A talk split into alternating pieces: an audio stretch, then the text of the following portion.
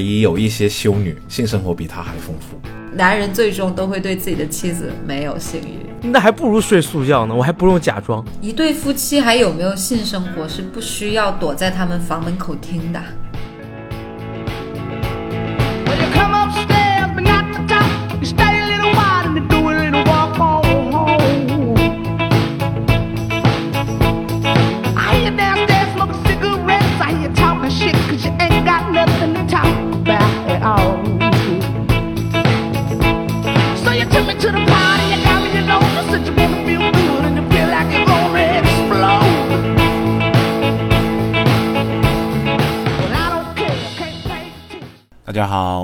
是喷泉播客，我是你们的熊叔。Hello，大家好，我是你们的乔乔。Hello，大家好，我是石宇。大家好，我是明明。好久没有录我们的公开播客啦。前段时间的话呢，我们一直在研究我们那些私密播客，主要是有太多的私密话题想跟大家聊了，所以一口气我们也录了非常多期。我相信那些有悄悄的去听过我们那些私密播客的朋友都知道，我们都聊了哪些见不得人的话题。我、太见不得人了。聊得我脸红耳赤的。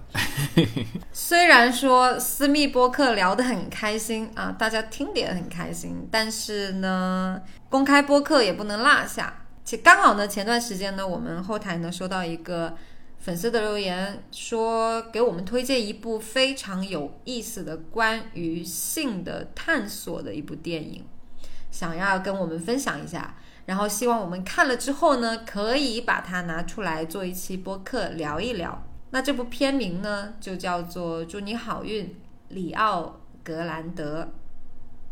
其实这部电影我有看了两遍啊，我不知道你们有没有看过。我也看了两遍，因为我觉得这部电影它有一些台词呢，因为它讲的比较多，我英语水平呢又不是特别好，所以说我觉得我需要看两遍去消化一下。我就只看了一遍，整个故事的对白，呃，有一些包括剧情呢，还是挺挺让我有深刻印象的，算是。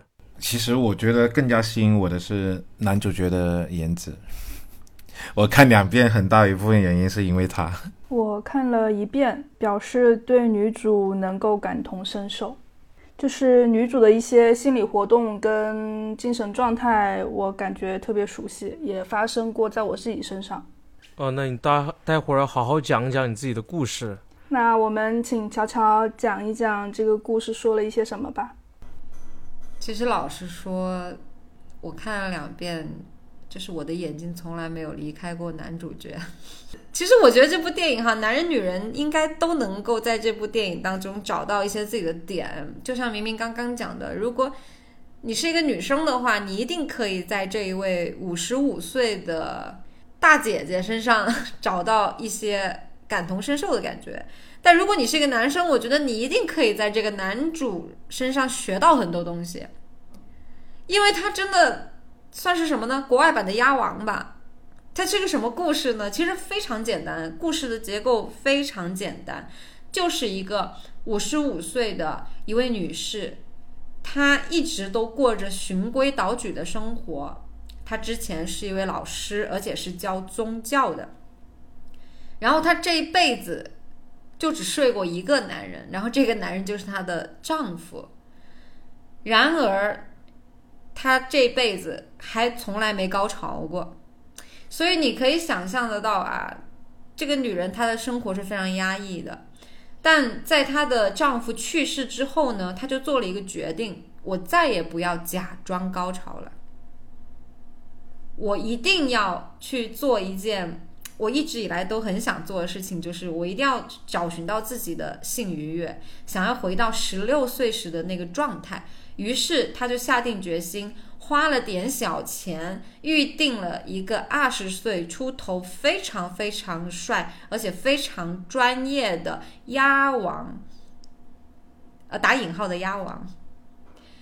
然后呢，整个电影就围绕着他们两个人进行，主要是以他们四次见面。然后电影的话呢，除了在这个酒店的房间里面，就是在酒店的大堂，反正没离开过这个酒店，是一个非常低成本的电影，非常低成本，而且非常话痨。有时候你可能看着看着你就会想睡着，但是只要你用心去看，用心去听他们的对话的话，我相信你一定会在这个电影里面找到非常非常多的共鸣。我是大概的讲了一下这个电影的一些东西，我相信你们看电影的时候啊，一定会有电影的某一些细节、某一个片段触动到你们的。基本上整个影片都能触动到我。好，那是比如呢？最触动你的，最触动我的大概是自卑这个命题吧，因为他自己跟那个男性的年龄差相差的特别远嘛，然后因为年纪又大，然后又从来不知道该怎么去做这件事情，他甚至连 blow job 都不会，所以就是，嗯，又看到对方这么帅，然后不断的去否认自己是不是年纪又大呀，又不懂这个又不懂那个，然后对方会不会嫌弃自己，然后不停的问他呃一些问题，以及想要确认一下，比如说他问的一个问题就是你服务过的年纪最大的女性是多少岁？然后那个人回答是八十。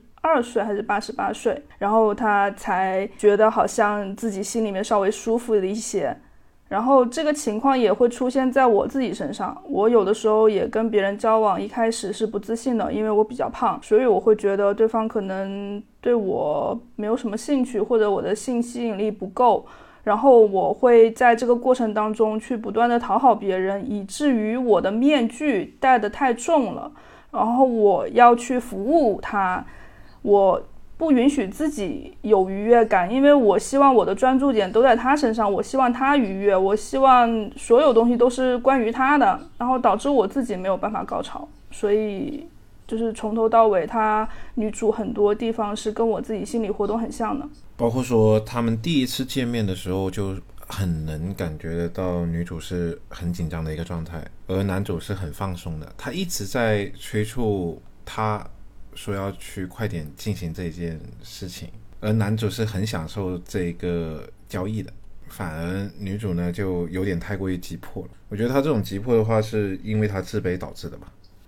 我觉得他是怕自己不够有吸引力，他可能甚至还要跟他说，如果你用药的话也没关系，就是怕他会不举。然后他因为太焦灼了，太焦虑了，他希望把这个很难受的过程给他快速解决掉，他想避免自己跟自己的情绪有正面冲突。也可能跟这个故事对这个女主设定的背景也有关系吧。刚刚听乔乔介绍到了，那么这个女主呢是从来没有过，你不要说出轨了，对吧？就只有一任丈夫的情况下，那对她来说要迈出这一步，我觉得不管是从心理上还是从生理上都是很难。因为 Nancy 呢，她是第一，她的职业是一名老师。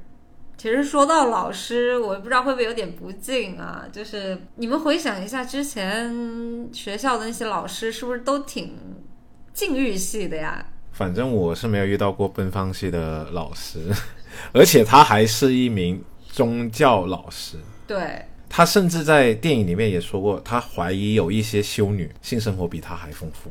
然后她还描述了她跟她丈夫之前的性生活嘛，其实就是非常的循规蹈矩，然后也没有前戏，然后就是呃，丈夫的时间也比较短，然后他们的体位的话呢，也就永远只有那一个。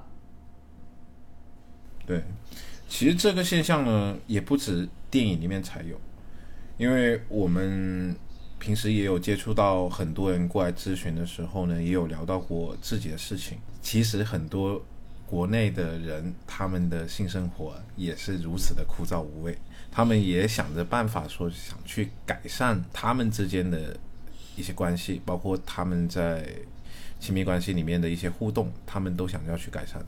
对，我还记得影片里面有提到过，就是关于口这个事情。然后女主不是没有给自己丈夫口过吗？她说，如果给丈夫口的话，对于自己的自尊来说是一件伤害。然后丈夫也会觉得对于丈夫的自尊也是一件伤害。就是我感觉现实生活中的人好像也有这个问题，就是无法接受自己给给老公口，然后老公也没有办法接受老婆给自己口。因为在他们的观念里面，他们觉得 bro job 这种事情是呃性工作者才能做的事情。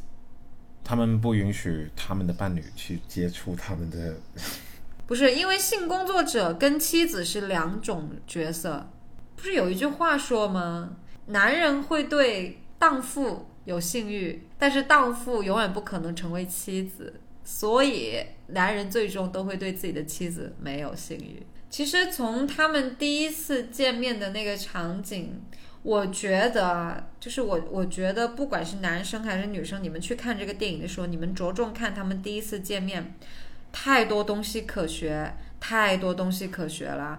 比如说 Nancy 的当时第一次见面的那种不自信，其实不只是发生在女生身上，它也发生在男生身上。比如说，有些男生为什么会那么急迫着第一次见你的时候，他就要赶紧完成这个东西，就好像我们见面，我们谈恋爱就是为了完成这个事情，因为他就是不想忍受那种煎熬，他觉得自己可能会做的不好，可能会表现的不好，所以我希望我自己能够快点结束这种煎熬，也是对自己的性能力的一种不自信。包括女生希望快点做这件事情，也是为了结束这种对自己身材不自信、外貌不自信的这种煎熬。还有就是，为什么说这个电影真的太好了呢？你会发现他们交流的时候，他们说的那些话是特别直白的。他换到现实生活中的人，内心的想法跟男女主角是一样的，但是他们脱口而出的话可能会更加的尖锐。比如说，如果我现实生活中是一个特别自卑的人，那么我就会用一些呃攻击性的语言去攻击别人，因为我害怕别人攻击我嘛，或者说我觉得我自己不够好嘛，那我可能会反向去攻击对方。但是这个电影好就好在什么呢？它就像是一个嘴替，把你内心真实的想法说出来了，它是完全不带攻击性的表达。我觉得这种表达方式真的大家可以学一学，包括 Nancy 为什么一定要先确认说，你到底跟多少人发生过这个关系？哎，你睡过最老的女人是多少岁？其实我们想一下，是不是跟那些男人非要问你说我是不是你睡过最大的是一样的意思？他们嘴上的表达方式不一样，但是他们的内核是一样的，都是源自于不自信。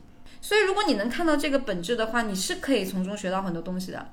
比如说，作为一个职业鸭王，他是怎么去平复女主的那种焦虑的？你看他永远永远都是微笑着，眼神永远都是看着他说话的，不带一丝的不耐烦。不需要语言的时候，他会用一个浅浅的吻来表达他自己对女主的感觉。不该回答的问题，直接就让他不要问了，或者是转移话题，或者说我们还是脱了衣服去床上坐着吧，对吧？你可以看到男主是怎么去引导女主把她内心的那一份渴望、内心的那一份失落、内心的最深层次的恐惧，用嘴说出来的。如果你能学到这点东西的话，我相信，当你去发展一段亲密关系的时候，最开始两个人不是很熟的时候，有点畏手畏脚的时候，有点害羞、有点自卑的时候，你可以用在这个电影里面学到的东西去应对。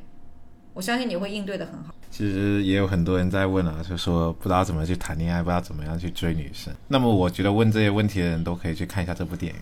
嗯，真的是这样。我刚刚就是非常赞同乔乔讲的一个点，就是专业。这个人太专业了，懂我意思吗？他太专业了，就是从他知道，就是像刚刚乔乔说，他知道怎么去平复一个女生的不自卑的心理，知道怎么去安慰她，知道去怎么去取悦他。但是，但是我希望大家不要忘记，就是就是我想表达一个观点啊，也不是观点，我想就是进入这个这个电影的剧情，他是一个职业的性工作者，他收人家钱的。所以我觉得，我我刚回到第一第一个，我刚刚讲的就是第一个，我觉得有很多点让我印象深刻。其实我最印象深刻的点就是在女主私下调查这个男性工作者的资料的时候，他生气了，他非常生气。所以我会觉得之前在这个之前所有的剧情都是他专业性的一方面的体现，到之后才是他撕下他的面具的他真实的那一面。所以这个点是我觉得整个电影的一个转折点，我非常喜欢这个点，我非常喜欢导演在这个这个时间段安排这个点在这个电影里面。其实这个性工作者他的角色有一半，甚至是百分之八十的成分，相当于是做了一个咨询师，就是心理咨询师。因为心理咨询师在他们的从业过程当中，他也是要避免跟客户发生私交，不希望客户认识到自己真实的面貌。因为如果有真实的面貌的话，他会去幻想这个人怎么样，他会在自己的情绪上面会更加的不稳定。所以一般来讲，除了是他的工作需要、职业需要，还有一个就是他自己也需要有两个面具，一个是工作，一个是生活。他不希望自己被打扰。我倒觉得是女主太没有边界感了吧，本身就是一个工作室关系。其次的话，他其实相当于是人肉了这个男生哈。你去人肉别人，我觉得是不是有点过分，有点没有边界感了？对，呃，那个女主甚至还开口说：“我希望跟你的妈妈聊，因为她感觉到男主跟自己的妈妈的关系是不太好的。但是这个女主呢，觉得这个男主他做的工作是向善的，就是会帮助到很多人解决一些不管是身体上的还是心理上的问题，是一个值得他骄傲的事情。他想跟他母亲去解释这件事情，让他母亲去。”呃，喜欢上他的儿子，为他的儿子感到骄傲。但是这个帮忙完全是 Nancy 他自己特别傲慢的一个角度，因为他是站在上位者的角度去给予帮助。但实际上，男主并不需要这种帮忙，他也没有问过男主是否需要得到这种帮助。他特别傲慢的觉得，我就是应该帮你，然后去强加这种愿望在他身上，是特别没有边界感的事情。他可能觉得我是不是？其实你对我来说，你是向上兼容的。作为女主来说，因为你是一个性工作者，是不是有这层面、这层面的意思在里面？你是需要被帮助的一一方，所以我才觉得，就是我觉得女主是一个非常非常善良的人。正因为她的善良，再加上 男主的专业性，因为他真的很专业，我再强调一遍，他真的很专业，才会让他。误以为也不叫误以为，就是对他们俩的关系产生了一些幻想、一些误解。电影里面还有几个点能够体现 Nancy 的一些傲慢和偏见的。他从第一面见面的时候，他其实打心底里面根本就觉得这个职业是低人一等的。他觉得。天底下怎么会有人主动选择这个职业？要不然就是情不得已，要不然自己就是赚学费，或者是其他一些家庭原因、经济问题，或者其他一些不得已的关系才去做这个职业。但是男主他其实就是打心底里面，他觉得他喜欢做这个事情。当时就觉得特别不可思议，包括他在中途当中。第四面的时候吧，最后一面，他遇到一个服务员，是曾经他的学生，他直接对那个服务员说：“啊，那肯定就是我没有教好你，不然你怎么干服务员这一行？”就是他总是站在一个特别精英主义的角度去看那一些觉得比自己低等的人，然后去说一些特别冒犯的话，然后他还觉得自己特别的、特别的高尚、特别的高级，就是因为这一种。道德上的优越感，他觉得自己是高级的、有条不紊的，做什么事情都要有计划的人。用这个面具示人太久的话，他就是会达不到高潮。他他的性格、他的行为，就是会导致他的前半生一直都没有得到过高潮，也一直在自己丈夫面前假装高潮。然后他的小孩跟他的关系也不好，因为他太装了。其实我整个电影看下来，我是真的很讨厌女主角的。你是因为男主角长得帅而已，仅仅是因为不真不是。我觉得女主角一开口说话就让我不喜欢，就是从一开始，她说她对男主说的一些话，其实都是很带有鄙视的。比如说，她开始的时候，她还怀疑男主到底有没有读过书。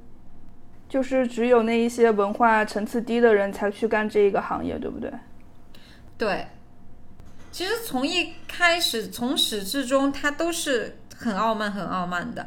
直到最后，他们见了第四次面之后，因为发生了争执嘛，然后两个人互相把这个事儿谈开了。他其实看起来也是能够直面自己的欲望的时候，要好很多。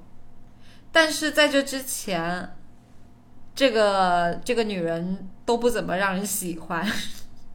是的，她不接受别人，很大程度上面是她不接受自己，她不允许自己快乐开心，所以她也不允许她身边的人快乐开心。他甚至他很嫉妒自己的女儿，很看不起自己的儿子，他不停的吐槽自己的儿子特别无聊。但是他儿子是一个循规蹈矩、有事就真干的那一种好儿子。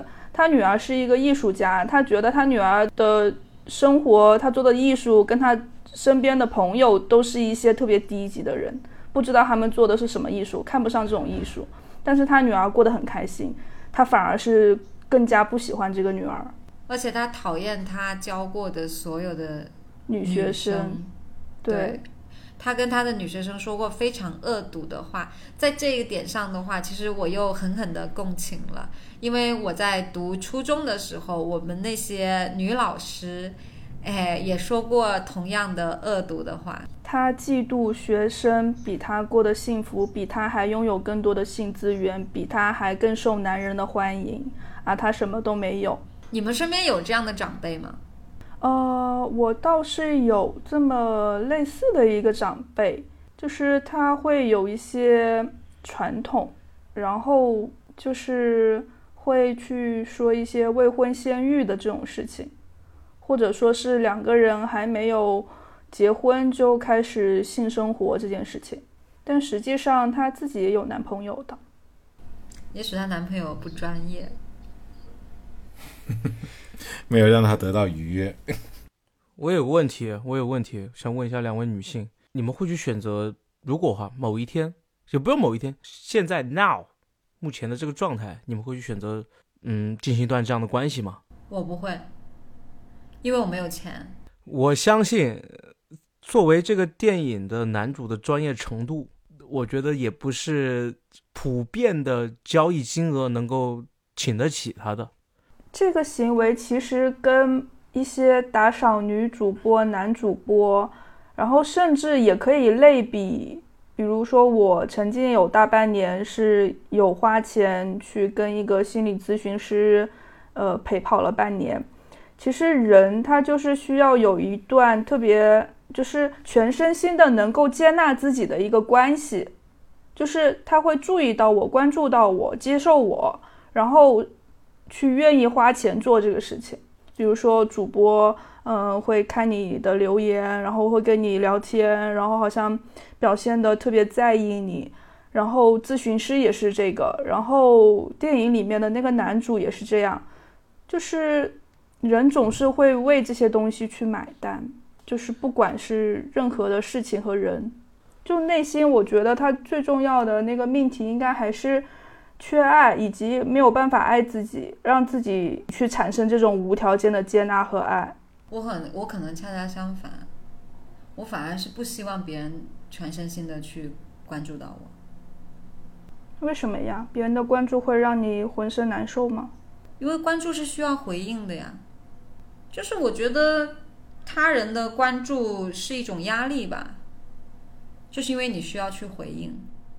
但是其实我意识到我为什么会有这样的心态，是因为我从一六年的时候就开始做主播了嘛。就是你知道，一个人如果面对网络的话，就是面对这么多个用户的话，其实有时候是会很很疲乏的。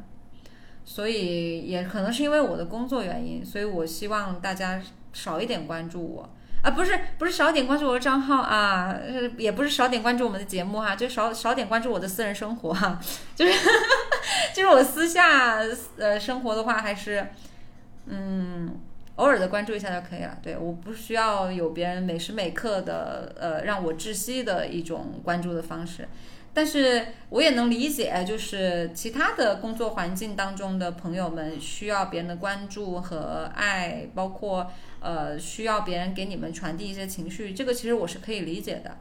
不过电影好就好在他第四次见面之后，其实不是男主给他带来了高潮，而是女主她在接纳了自己，然后产生了一些就是面对男主这么优秀的外貌和身体产生了一些性幻想，然后自己自娱自乐，让自己高潮了这一点我是挺喜欢的。就是他最后终于把这个关注点又放回了自己身上，他愿意去自己给予自己这一种爱。然后，包括一些嗯包容，对自己的身材也没有那么大的自卑感了。他愿意在镜头的最后，就是全裸的去观赏自己的肉体了。我觉得这个拍的挺好的。导演是个女导演吧？我觉得应该是，不然的话，如果是男导演的话，这个结局一定是女人的高潮是肯定是男人带来的，而不是自己带来的。其实这个结局我也很喜欢，我非常的喜欢，因为做同同样是女性，就是有时候你可能自己一个人 DIY 的时候，你很容易倒，但是如果旁边有人的话，你想要在一个人的面前倒的话，其实你是需要有更多的安全感，然后更多的接纳，更多的全身心的放松，才能够达到那个点的。所以其实我觉得他能够在。男主的面前自己给予自己高潮的话，其实就已经证明了他对自己的无限接纳了。就这个电影的重点，它就是呃女性的一个性觉醒和自我接纳，它就不再是说呃女性如何让男人服务于自己的身体，让自己达到那个点，或者说女性要借助于男人的帮助，男人的身体才能达到那个点。对，就算是像这么优秀的一位男性，也不可能说让所有的女性都能达到高潮。其实我的观点倒是觉得，如果你越执着于说我要到那个点，我要怎么去开发自己的身体，其实你会适得其反的。对，其实包括我，呃，也有过这样的烦恼，因为我不是谈恋爱了嘛。其实我在跟我女朋友沟通的时候，关于这件事情呢，我也。比较在意，就是一开始的时候，我会很在意说我的表现能不能让她得到愉悦，然后这件事情也烦恼了我挺久的。其实，无论是性的愉悦还是情感上的愉悦，它都是要建立在你接纳自己和接纳对方的基础之上的。如果说你没有这个地基，你就想着说我要怎么样达到那个点的话，只会让人适得其反。只会让人觉得，如果我达到了，我觉得好像完成一个任务；如果我没有达到的话，我就会很沮丧。然后，如果我一直没有办法达到的话，我就会觉得这个爱做的没有任何意义。实际上，两个人做它本身其实是一种交流，或者说是一种温存，其实是一种两个人谈恋爱的时候的一种交流方式。就算不做，人也是需要有人拥抱、有人抚触的。你的皮肤是需要有异性去触摸的。你们多久没有跟异性拥抱过了？除了阿 Ken，我不想给他任何秀恩爱的机会，我就问剩下的两个。又又咪误 Q，别问了，别问了，这么尖锐的问题，别问了。就是如果说你很久没有。touch 过异性，在某一个你可以 date 的机会，你们偶尔的皮肤接触的时候，其实会像过电流一样。如果说可以单纯的、不带任何性意味的，只是纯友好的拥抱一下的话，其实你会觉得很舒服，很舒服。哦，就比如说，在这个社交网络上面，有一些人，呃，脱光了衣服，戴个戴个面具，在在大街上说免费抱抱，很多女性就上去抱一下，我感觉他们也挺舒服的。那个博主还说加油，今天过得好吗？是这种感觉吗？你说的那个博主是我想的那个博主吗？但是我印象里他好像没脱衣服吧？他脱了，他脱了，不是其他的，其他的博主也有，都有。我看过很多的博主在做这个事儿，他们呃方式都不一样。嗯，你们知道有一个词叫做肌肤饥渴症吗？就是会有一些人，他真的只想睡素觉。确实是会有，确实是会有。所以我觉得性这个东西，它没有一个标准的满分答案。无论是它是否发生一些负距离的行为，还是说只是单纯的抱抱或者抚摸，甚至只是一个嗯牵个手，它其实都是一些可以让人愉悦的事情。我觉得是对自己的认知跟对自己接纳的程度吧。你就像这个电影一样，就这个寡妇，她在还不是寡妇的时候。每天每次跟她老公跟睡睡素觉有什么区别呢？当然有区别啊！睡素觉的话就不需要假装高潮了呀。但是如果不素的话，他就得假装。我对他自己来说，这不都一样吗？当然，那还不如睡素觉呢，我还不用假装。我觉得是因为可能你是男生，你没有太贴切的去感受过女生的那种感觉。如果说，比如说像女主这样子的性生活。其实对于女主来说，这种性生活是一种耻辱。她不是简简单单的说没有感觉，我假装一下演演戏就过去了，这会是一个创伤。有时候回想起来，她是会很难受的。这是一种刻在记忆里面的耻辱，是因为这种不好的性经验让他更加的讨厌自己。不是说我只是简单的躺在那，我就装一装那么简单。它是刻在记忆里面的一种恶心，一种耻辱。只要一想起跟他做爱，就觉得恶心。所以为什么那么多女生她们对性爱是有一种恐惧感的？就是因为之前这种不好的性体验。是的，还有一点我想说的就是，呃，虽然影片里面没有体现过这个点，但是我想说，就是因为这些创伤。会在其他一些性生活当中，每每想到这些创伤，他反而更加难高潮。就比如说，我想专注于这个身体怎么样舒服，然后去幻想一些美好的东西，但突然之间脑子里面就会出现这些创伤，然后就会软掉，就是会阳痿，就是女生也会阳痿。创伤越多，她就越无法高潮。对，包括我也有一些女性朋友跟我。私底下聊过，就是她们不太想去谈恋爱，就是因为上一段感情里面的亲密关系没有处理的太好，让他们觉得这件事情很受伤，然后也不想再去做，甚至很抵触的去跟男人接触，甚至还有人私底下问我说：“要不我去当个拉拉算了？” 我觉得一个人，你的人际关系，所有的人际关系，你跟父母的关系，你跟小孩的关系。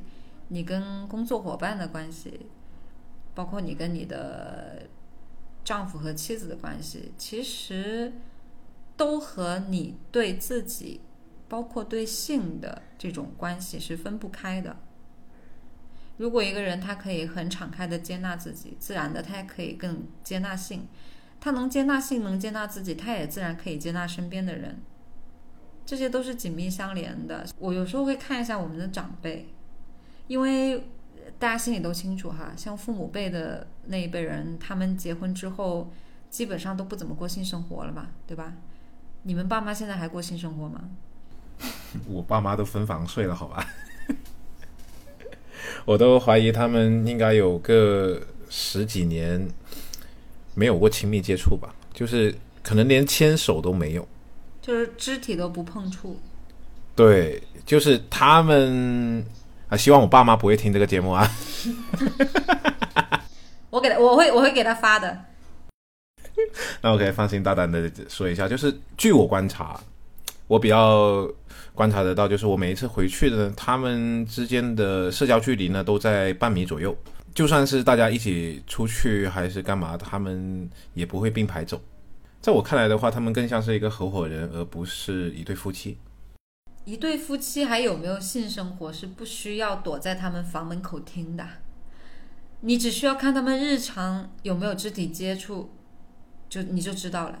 如果说还有性生活很恩爱的夫妻的话，就算在床下，他们也不可能说隔得那么远，多多少少都会有肢体接触的，捏捏脸呀，搂搂腰啊，呃搭个肩呐、这种事儿太正常了。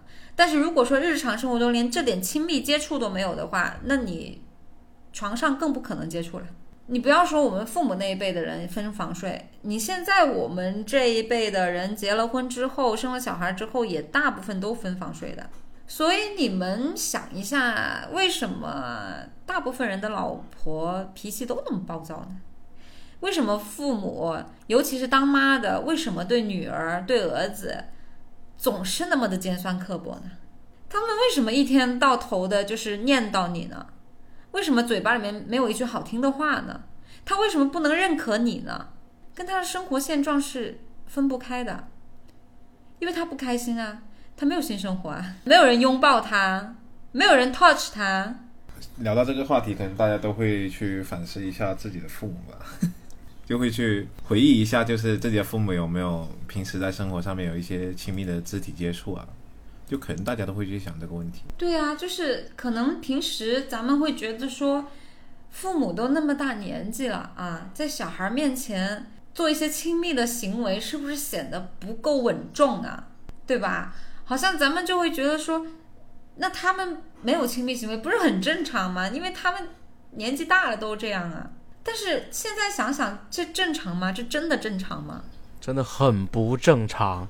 其实包括一些幼儿园的小孩子啊，其实他们也知道说，去亲对方的脸颊是一种表达自己喜欢的方式嘛。那开玩笑，我幼儿园就开始亲人家嘴了，哪张嘴就是嘴，五官亲人家嘴了，我就啊？那你说清楚嘛，真的是。我亲完了之后，我还告诉他，亲完之后告诉那个女孩子，我说，她问我，呃，你以后会娶我吗？我说我会，嗯，你等着我吧。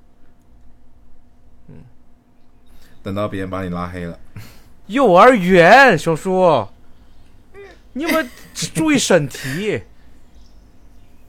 其实我刚才会聊到这个事情呢，其实我就想说，像小孩子都知道，亲密的一些肢体接触是表达对一个人的喜欢嘛，这些大人是不可能不知道的。但是我不知道他为什么他们不会去做这件事情。因为他们已经开始两看生厌了，不要说喜欢了，巴不得对方离得远一点。这是一个很沉重的话题啊！前段时间我跟一个朋友聊到，聊到关于这个长辈的性生活的事儿，就我就问他，我说在国外的话，一般这个夫妻俩什么时候开始没有性生活啊？他说只要你能做，你都可以做啊。然后其实我当时我听到这个话，我其实并没有太惊讶啊，因为我早就已经知道这个东西，它跟咱们国内的人的认知是不太一样的。就国内的人总觉得说你，比如说大家可能觉得五十岁、六十岁就不会再有性生活了，对吧？一个是大家会觉得五六十岁的身体不好了，第二个的话，也就是我们刚说的那一套嘛，你年纪这么大了，你还老想着这种事儿，你丢不丢人啊？就这种感觉。但是实际上，人家在国外，你九十岁、八十岁，只要你还能起来，你都是可以做，都是可以做的，无论男人还是女人。而且就算不起来，其他一些接触边缘性行为，它也是一个性行为呀、它也可以让双方的感情依然保持甜蜜。对，就像明明刚刚讲的，重点在于什么？感情保持甜蜜。但有没有可能这对夫妻是没感情的呢？有没有可能这对夫妻是义务夫妻呢？有没有可能这个女的只是想找一个饭票，这个男的只是想找一个子宫呢？太有可能了，还有离离婚离不开的，就拿孩子来说事，要不是有孩子，我早就离了。孩子招谁惹谁了？哎，我觉得你们是不是忽略了一点啊？就在我们国内很大部分的老光棍儿，各种原因吧。嗯，我不知道你没有看过那个，就是东北大爷大妈的那个相亲节目，这太好玩了。呃，有那种就是有平台那种相亲节目，就跟那个《非诚勿扰》一样，还有线下那种真就那种真人秀那种相亲节目。我我前段时间特别爱看这个，我觉得他们挺真实的，而且也表达过我。印象中也有那么一两回，有一些大爷特别的特别逗，他们就表达自己，嗯，我就需要这个东西，我就需要啊、我我希望有一个一一个老娘们儿能能能每晚陪我睡觉，哎，太好玩了。那我觉得对我，我觉得这个是很好的，他能够说出来，他能够坦然自己需要这个东西，我觉得这是很好的。但是有很多的男性他是没办法放下这个面具的，他没办法放下这个人设，他是说不出口的。哦，甚至是说，呃，已经到了这个岁数了，我不跟自己老婆玩儿，我在外边找人玩儿。他会有很多很多各种可能嘛，对吧？然后也有可能说你老婆其实已经不想再假装了，小孩子已经生生下来了，那我为什么还要假装高潮、假装舒服呢？我就不想装了，然后我也不想跟你做。你要做的话，你去外面找别人做吧。这种情况下也会导致男的对他也没兴趣，因为他觉得自己在这个女人面前特别有挫败感，他反而不想亲近这个女的了。对，还有一个点就是，呃，很多时候其实我们是没有我们没有健身文化，而且我们对身体健康，包括身材维持的这种观念，很多人其实是错误的。比如说，呃，他们喜欢养生嘛，对吧？然后，所以其实如果是大部分情况下你不健身的话，你到了一定的年纪的话，你身材是一定走样的，一定走样。你哪怕不胖，你也是松弛的很厉害的，因为你没有肌肉维持。所以其实到了那个年纪的话，就是互看两生厌，真的没法硬，硬不起来，没办法硬，因为没有了那方面的刺激，没有视觉的刺激了，很多方面的原因吧，各方面原因促成，所以导致我们现在所看到的，呃，我们长辈也好，包括我们同辈也好，他们的婚姻会变成这个样子。对，其实包括说，不止我们长辈啊，我发现也有很多同龄人，好像一个月也过不了一两次性生活。你在说谁呢？你在说谁呢？你不要那么敏感，我说的是结完婚以后的人。倒也不是说呃结了婚之后你必须得咔咔咔咔一顿做啊，但是一个月都没有一次，如果说这种情况已经已经持续了有半年到一年的时间的话，那这个是一个很严重的问题，因为这属于是无性婚姻了嘛。但是偶尔的，你说比如说这个月大家都挺忙的啊。然后都出差啊，各种倒班啊，或者怎么样的，挺累的。你说这个月没有性生活可以理解，但是下个月或者下下个月，然后经济情况好起来了，然后工作没那么忙了，哎，又有心情了，那可能会做的多一点，这个是正常的。但是如果说一个月都过不了一次性生活的这种情况，已经持续了半年、将近一年，甚至两三年了，那这是一个非常非常危险的信号。你想想，无论是男人还是女人，如果你困在这种婚姻当中，你怎么开心的起来？你会抑郁吧？你会怀疑自己吗？你很难不怀疑自己吧？怀疑自己的能力，怀疑自己的魅力，怀疑自己的人生，真的是自己想要的吗？所以就有像电影一样，老公死了，然后自己终于解放了，去正式的面对自己需求了。终于从怀疑自己，然后开始行动，然后正视自己和接纳自己了。其实挺悲剧的哈啊！你要这么说，所以我们能够看到这部电影，我觉得是一种幸运。我觉得无论我们的听众还是我们几个人现在处于一个什么样的一个状态当中，我觉得这部电影其实都是给我们敲了一个警钟。我觉得夫妻两个人的话，应该平时也要多一点交流，就是关于这件事情啊。我觉得不要在床上假装高潮这件事情会比较好。就是你觉得哪里不爽，哪里比较爽，是吧？来个赛后检讨，这不是挺好的吗？我觉得也算是一个比较不错的后戏吧。你最近检讨了很多啊，听起来啊，难怪你之前才问，啊，对啊，难怪之前才问啊，我有些困惑，不知道一开始怎么跟你们，呃，你的女朋友是吧？找到了问解决问题的办法吗？有啊，我学了乔老师的技巧课程合集以后呢，就技巧方面就好了很多了，也逐渐的去改善了。那我们聊了这么多，那怎么去避免等我们老年的时候也呈现到电影这个情况呢？那我们就应该在年轻的时候去好好的学习性教育以及性技巧。其实性它也是亲密关系的一环嘛，它也是维护亲密关系的重要的一个事项。那我们在年轻的时候去学这个，那就可以让我们老年生活更加的保持新鲜感。所以希望大家都可以多向乔老师学习。我觉得大家不要说把性这件事情看得太过于的隆重，用一个比较轻松一点的心态去做这件事情会比较好。如果说你太过去在乎说，哎，对方有没有愉悦，然后我这一次表现有没有太好，反而会让你表现得更加差一点。性爱不是考试啊，不是说我这一次做的不好，我就毕不了业了，我就挂科了。就算你挂科了，你还可以下一次嘛，对不对？我们还是可以重修的嘛。不要把性当做一种考试。还有就是，我觉得男女谈恋爱的时候啊，有时候咱们老想着怎么把别人的腿打开，我觉得重点应该放在如何把别人的心打开。当这个人对你敞开心扉的时候，无论他男人还是女人，他能对你敞开心扉的时候，其实你们的心会更和谐。